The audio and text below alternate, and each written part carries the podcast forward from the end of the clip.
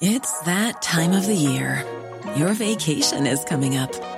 You can already hear the beach waves, feel the warm breeze, relax, and think about work.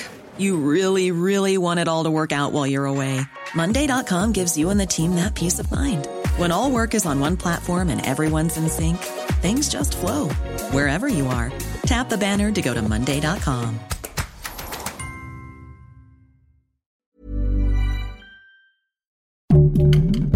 Heraldo Podcast, un lugar para tus oídos. Hoy, en primera plana, ¿te han pedido presentar una prueba COVID negativa para regresar a trabajar? Ojo, es ilegal. Esto es Primera Plana de El Heraldo de México.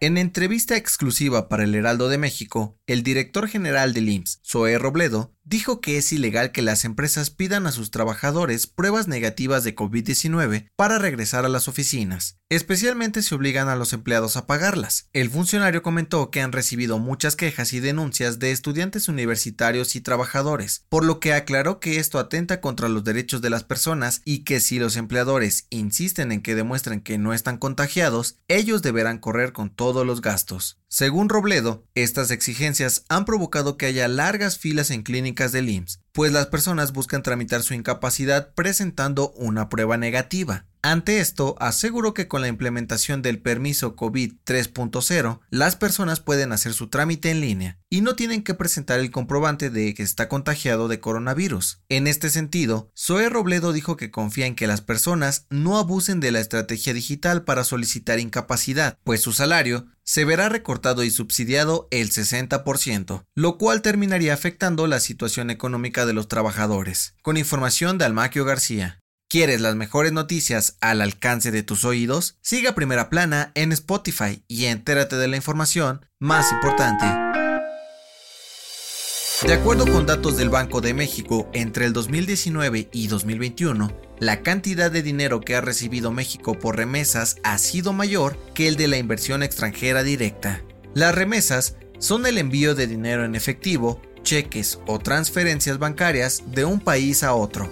Según expertos del Colegio de la Frontera Norte, México es el segundo país con mayor número de migrantes en el extranjero, principalmente en Estados Unidos, y el tercer mayor receptor de remesas. La directora general del Instituto Mexicano para la Competitividad, Valeria Moy, dijo que esta situación se debe a que en los últimos años México ha presentado condiciones poco favorables para la inversión y un estancamiento económico. Ante esto, Expertos de la UNAM aseguraron que esto representa un problema para la economía de México, pues si bien las remesas ayudan a contener la pobreza de más de 6 millones de mexicanos anualmente, no genera empleo como la inversión extranjera, lo cual frena el crecimiento de nuestro país. Con información de Laura Quintero.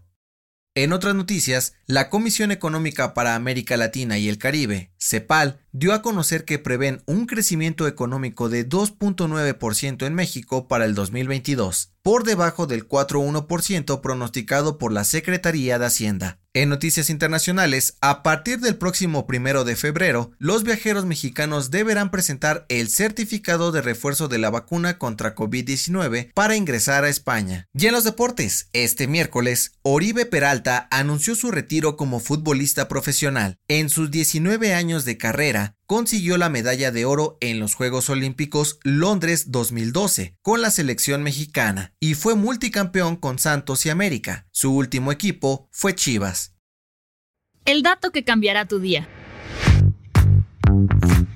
Además de ser el mejor amigo del hombre, los perritos son más inteligentes de lo que crees. Según un estudio realizado por la Universidad de Budapest, el cerebro de los perros puede diferenciar entre idiomas e incluso reconocer palabras aleatorias. Los investigadores analizaron el comportamiento del cerebro de los animales mientras escuchaban el principito en español y húngaro. Notaron que entre más grande era el perrito, su capacidad de entendimiento era mayor. Yo soy José Mata y te espero en la próxima.